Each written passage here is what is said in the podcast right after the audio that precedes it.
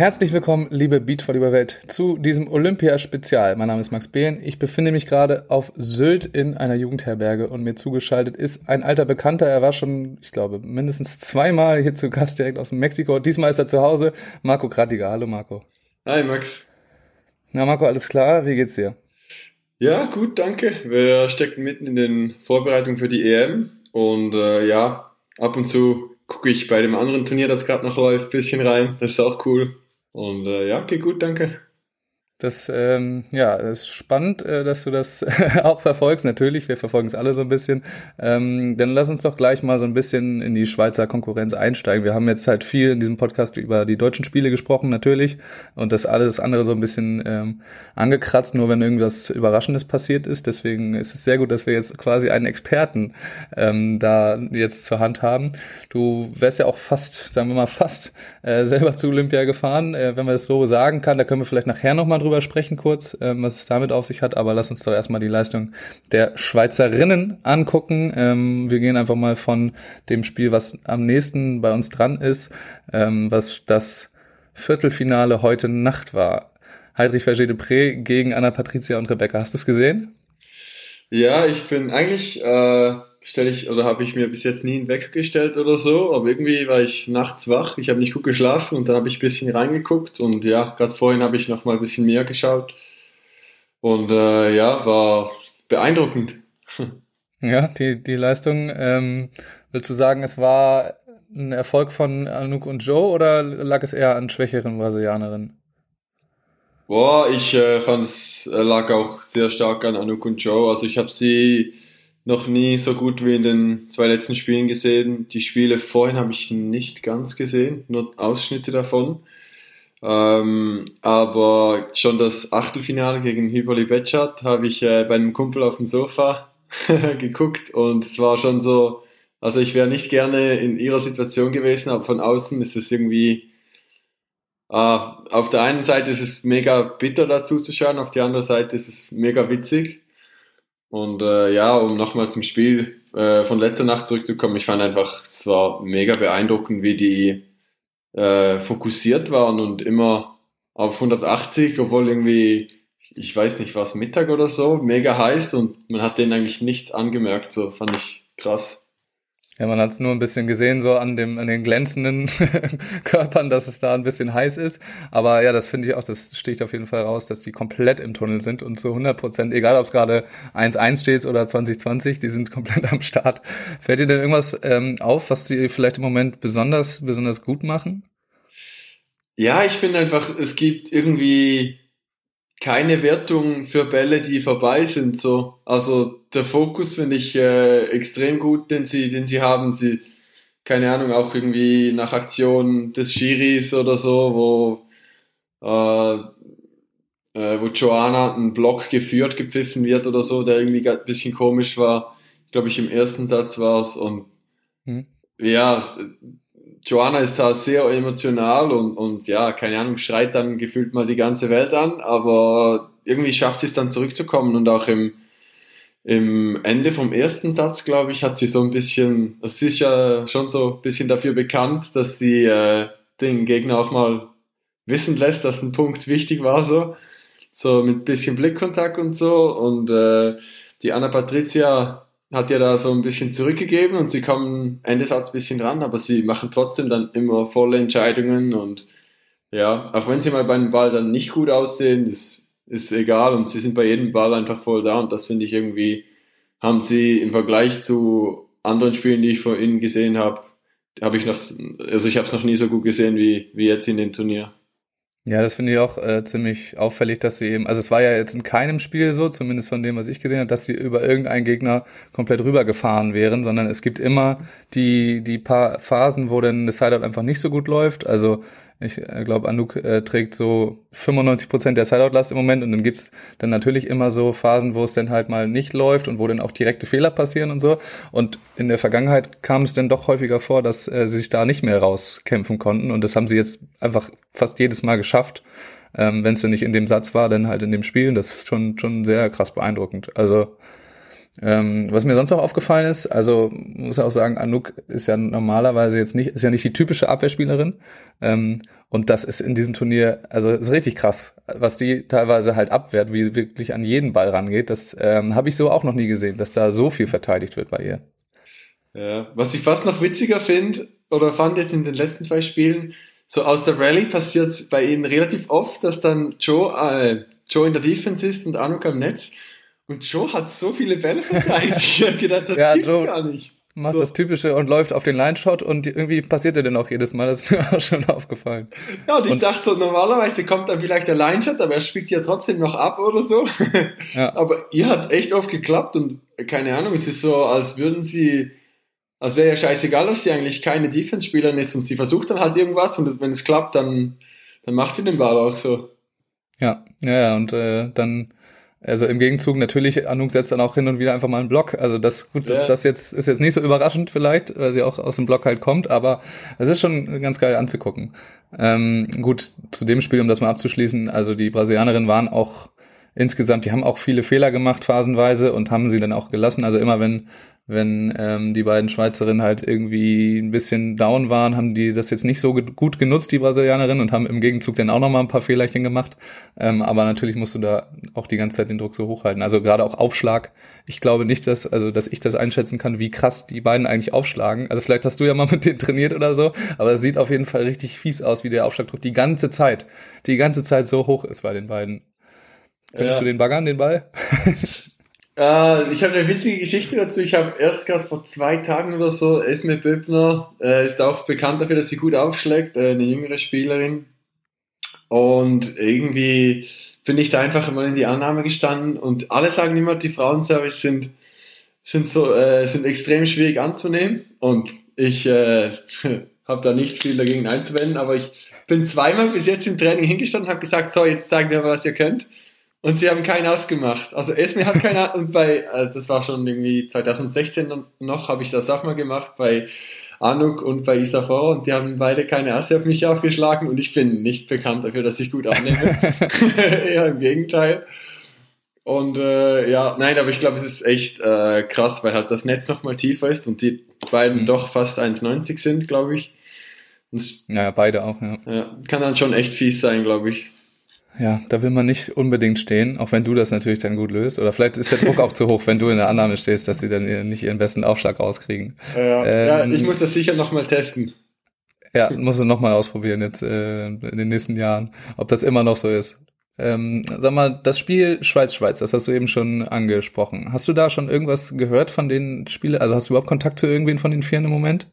Ähm, ich, nein, eigentlich nicht. Also ich äh, habe das Gefühl, die bekommt zurzeit äh, ziemlich viele Nachrichten hm. und äh, habe da jetzt nicht den Kontakt gesucht, so, aber ich habe, äh, also ja, ich, ich habe extrem mitgelitten irgendwie. Also ich ich habe mir das, das Spiel angeguckt und, und ja, keine Ahnung. Ich musste so ein Kissen vor mich hinnehmen.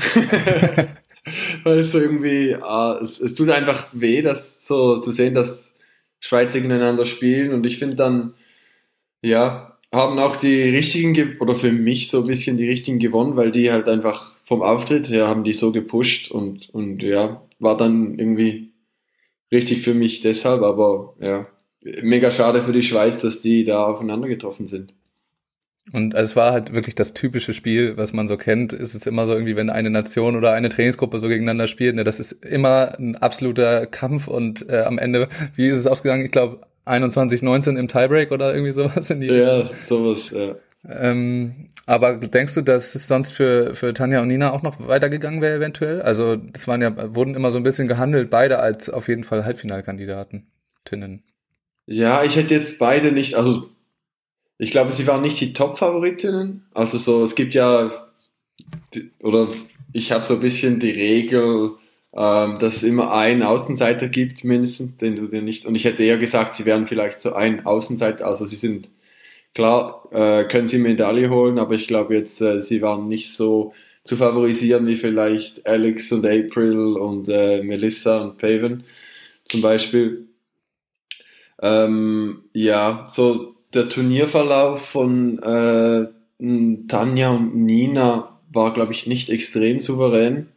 Haben zwei Spiele gemacht und die waren beide ziemlich knapp, auch gegen Japan eher knapp. Ähm, keine Ahnung. Also ich hätte ihnen sicher mehr zugetraut. Ist jetzt die Frage, wenn sie jetzt äh, im Achtelfinale einen Sieg geholt hätten, kann gut sein, dass dann so ein Knopf aufgeht. Ähm, ja, aber kann auch sein, dass sie nochmal gemurkst hätten und gegen ein gutes Team dann einfach schon rausgegangen wären. Ja, das kann auf jeden Fall sein. Du sagst es, das war jetzt nicht so 100% souverän. Ähm, ich habe auch das Spiel war ja, das erste war ja gegen Laura und Maggie, wenn ich es richtig im Kopf habe. Ähm, das war auch eher so ein Gezitter. Also es war eins der schwächsten Spiele, was ich jetzt bei den Spielen auf jeden Fall gesehen habe. Insgesamt von allen vieren. Ähm, ja, genau, mal gucken. Also weiß man jetzt hinterher nicht, aber du sagst es, für mich haben da auch die, in Anführungszeichen, die Richtigen das Spiel gewonnen ähm, und haben wir ja jetzt auch gesehen, dass sie da noch, noch weitergehen können. Jetzt kommt aber für Anouk und Joanna das erste Mal so ein, also ein richtiger Hochkaräter ähm, und zwar wahrscheinlich die Turnierfavoriten, Alex und April. Denkst du, da ist ähm, was drin jetzt im Halbfinale? Haben sie nicht schon gegen äh, Paven und Melissa verloren? Oder in, dem, in, in der Gruppe meinst du? Ich, ja. ja, gut, das, äh, das kann sein, ja. Ja, ja ähm, keine Ahnung. Ich glaube, wenn sie wieder, also mental wieder so drauf sind und äh, gut aufschlagen, dann ist alles möglich. Also ich hätte jetzt vor dem Turnier hätte ich nicht äh, gesagt, dass sie die schlagen können, aber jetzt habe ich so das Gefühl, boah, jetzt ist echt alles möglich und ich habe auch das Gefühl, im Viertelfinale, da war so ein bisschen Frust vielleicht noch din, äh, drin, so Gerade auch ähm, bei, bei Joe, die ja in 2016 im Viertelfinale so knapp verloren hat gegen Brasilien nach mit. Matchbällen und so, kann man gut vorstellen, dass das noch so ein bisschen ähm, ja, eine Rolle gespielt hat. Ich hoffe jetzt nicht, dass, äh, dass so ein bisschen die, keine Ahnung, wie man das sagt, Zufriedenheit mit Halbfinale kommt. Aber eben so wie die bis jetzt aufgetreten sind, denken die nicht, äh, was vorher oder was nachher kommt, sondern es ist einfach jeder Ball erzählt und ich glaube, wenn sie das schaffen, dann kann wirklich, kann alles passieren. Gold ist, ist dann, würde mich schon überraschen, aber würde ich äh, nicht ausschließen. Ist auf jeden Fall ähm, möglich, sagen wir mal. Also es sind jetzt noch die andere Halbfinalbegegnung wurde eben ausgespielt. Das sind jetzt die Australierinnen, die sich gerade eben durchgesetzt haben gegen Kanada und ähm, gegen Graudina Kravchenokka, die finde ich sehr überraschend jetzt im Halbfinale auch stehen. Also ähm, wenn man da es jetzt durchs Halbfinale schafft, ist auf jeden Fall, also eine Medaille ist auf jeden Fall möglich. Ähm, und das schauen wir uns sehr gespannt an. Die haben ja auch Halbfinalerfahrung, sagen wir mal, und auch Finalerfahrung und können damit auf jeden Fall umgehen. Und wir sind gespannt, das Turnier äh, ja läuft für die, so wie es sein soll. Und ähm, ja, wir schauen drauf. Dann ähm, können wir von der ohne jetzt da zu tippen, ich glaube, ab jetzt ist wirklich alles möglich von vier bis eins. Es kommt so ein bisschen auf die Tagesform an. Ähm, vielleicht stellt man sich jetzt auch, äh, du wahrscheinlich nicht, aber vielleicht stelle ich mir jetzt auch mal einen Wecker langsam, ähm, dass ich die Spiele wirklich live gucken kann. Ähm, ich gucke mir die zwar immer hinterher an, aber bisher nachts aufstehen war noch nicht so drin, aber jetzt wird es ja langsam wirklich spannend. Aber du kannst das bestimmt nicht in deinen äh, Trainings- und Turnierplan mit einarbeiten, wer weiß. Aber lass doch mal das Männerturnier angucken. Da war auch ein Schweizer Team, ähm, hier Heinrich Gerson, waren dabei. Was sagst du zu dem insgesamt? Also einfach mal von außen drauf geguckt, insgesamt zu dem Turnierverlauf von denen. Und konntest du dir das überhaupt angucken, da, was die beiden gemacht haben? Ich muss gesa äh, ehrlich gesagt sagen, ich habe nicht so viel gesehen. Ähm, gegen die Grimals habe ich äh, geguckt, aber die anderen Spiele habe ich, glaube ich, nicht gesehen. Oder nur teilweise, so ausschnittweise. Ähm, ja, schade irgendwie einfach. Also, ähm, ich, ja, ich habe äh, bei Karambula so ein bisschen, oder gegen, beim Spiel gegen Karambula so ein bisschen was gesehen da fand ich, da waren sie, oder auch Adi war mega ähm, präsent, so emotional und, und, und hat viel gepusht. Und das habe ich so ein bisschen vermisst gegen die, gegen die Grimmalds. Ich weiß nicht, ob das wegen Druck oder warum das war. Und ja, ich glaube, da wäre sicher mehr drin gelegen, aber eben Karambula in einem, äh, in einem also Do or Die Spiel zu schlagen, ist sicher, ist sicher, ja, extrem stark.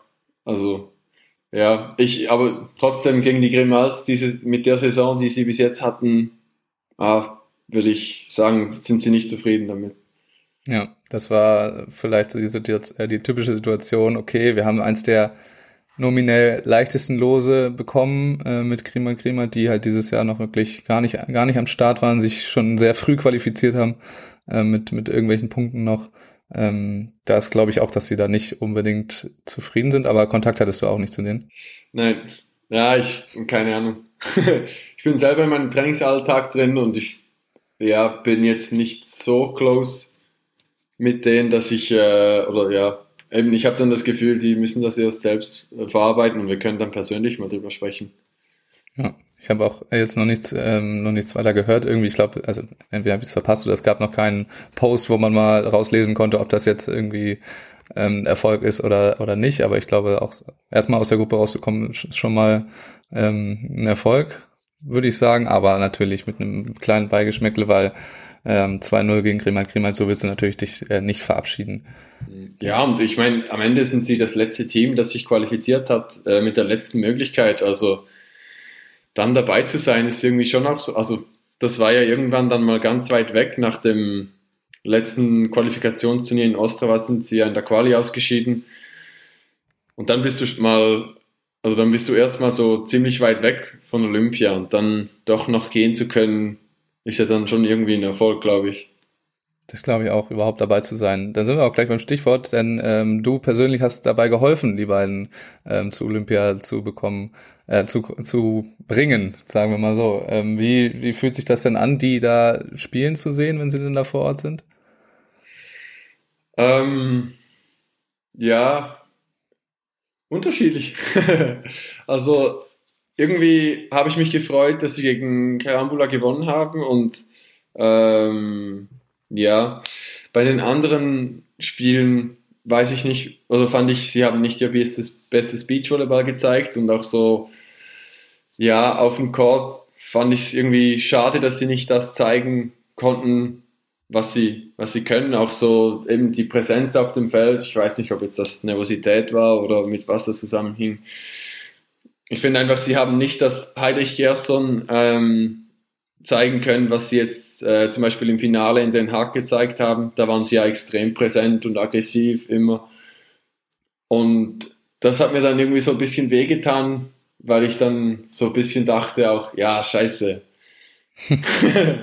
dann hätten wir ja, auch, also so, dann wäre wär ich auch gerne gegangen und, und keine Ahnung, ob ich es dann besser gemacht hätte, ist eine andere Frage, aber schlussendlich sind sie da und, und sie gewinnen ein Spiel gegen Karambula und da haben sie es echt gut gemacht und ich hätte mich gefreut für sie, wenn sie es nochmal gut gemacht hätten gegen, gegen Grimald. Ähm, bei euch wurde, also gab es überhaupt irgendwann mal Gespräche darüber, wer denn, wenn ihr den Platz beim Continental Cup ähm, bekommt, wer denn fährt? Oder war das von Anfang an äh, glasklar, weil die Jungs so, so knapp dran vorbeigeschrammt sind und schon länger dabei sind für und das Team? Oder ähm, wie wurde das festgelegt? Es wurde eigentlich vor ähm, der Saison festgelegt. Also äh, wir hatten dann einen Call mit äh, dem Verband und den Coaches und allen Spielern, die involviert waren. Und ja, da wurde so ein Dokument ähm, festgelegt, eigentlich, dass äh, ja die quasi der ähm, am höchsten gerankte im Olympia-Ranking fahren wird. Ja, aber irgendwie keine Ahnung. Ähm, habe ich immer damit gerechnet, dass sie sich qualifizieren, weil sie eigentlich gut drauf waren. Mhm. Und äh, ja, dann irgendwie. So, dass ihr denn theoretisch den, den Platz hättet erspielen können beim. Ja, dass wir und äh, Yves und Gonte, also Hausner Metral, dann quasi einen fairen Battle darauf gehabt hätten, ähm, ja, wer dann, wer dann fährt, weil, weil es wirklich auf die Saison darauf angekommen wäre. Aber so war es halt so, dass Adi und äh, Mirko im 2019 die besseren Resultate hatten als wir, die wir nie, niemals aufholen hätten können. Ich glaube, wir hätten jedes Turnier gewinnen können, dann hätten wir es vielleicht geschafft. Aber sonst äh, eigentlich nicht. Und jetzt von, wir hatten die exakt selben Resultate. Ich glaube, wir sind noch knapp besser von den Punkten jetzt. Aber also eben mega knapp.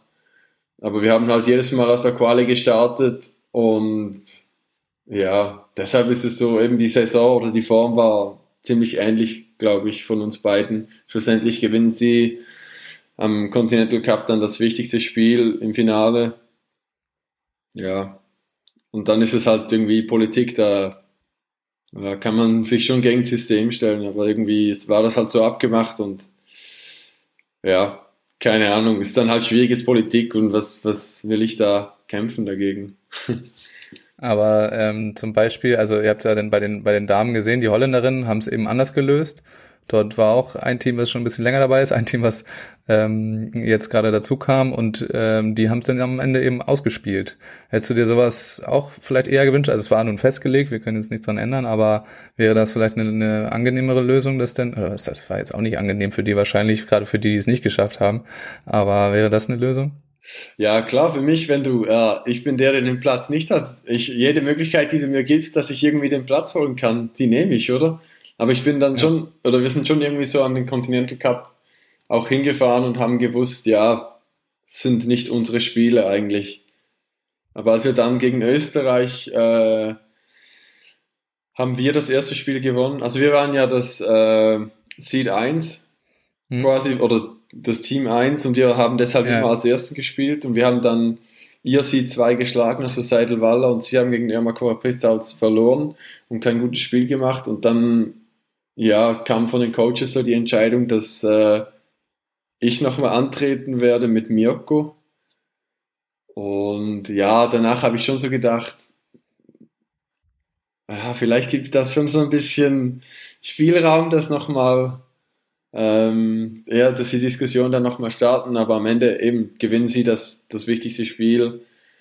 Und es war dann eigentlich schon vor dem Finale klar, dass wir nicht fahren. Und, und ja, dann haben sie sich auch irgendwo verdient, aber trotzdem hat es halt so ein bisschen, keine Ahnung, einen Fadenbeingeschmack, weil irgendwie hast du das Gefühl, du bist so nahe an Olympia und du kannst es anfassen, aber es, es ist irgendwie trotzdem dann nicht da und, und nie wirklich, also es ist wie hinter einer Glasscheibe so. Ja. Ja, für irgendwen ist es dann immer am Ende ähm, richtig, richtig blöd gelaufen. Ähm, ist nur schade, dass dann vielleicht nicht so die akute sportliche Form äh, manchmal ist, aber das, äh, ja, da können wir jetzt auf jeden Fall nichts nichts mehr dran machen. Gab es denn da nochmal, äh, um das Thema abzuschließen, irgendwelche Gespräche noch von, von euch mit Mirko und Adi, so, oder haben die sich mal bedankt? Jungs, danke für den Platz. Danke, dass ihr uns da hingeschickt habt. Ähm, oder wie läuft das bei euch? Ich weiß ja nicht, wie, wie close ihr da wirklich seid.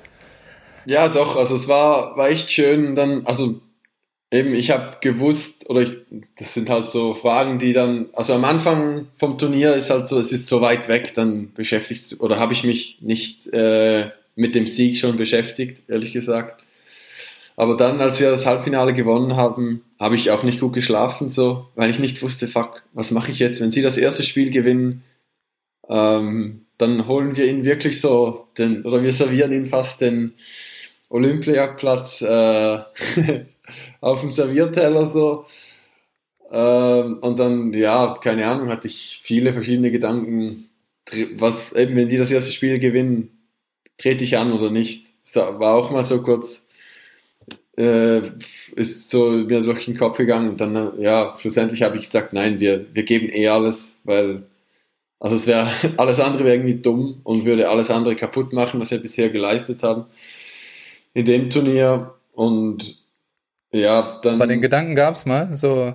Ja, der hat mir, also irgendwie ist der, ja, ist der mir durch den Kopf gegangen. Ich habe auch mit den Coaches das besprochen und mit dem äh, Chef vom, vom Schweizer Beachvolleyball. Ähm, und die haben mir auch dann gesagt, ey, das ist voll deine Entscheidung.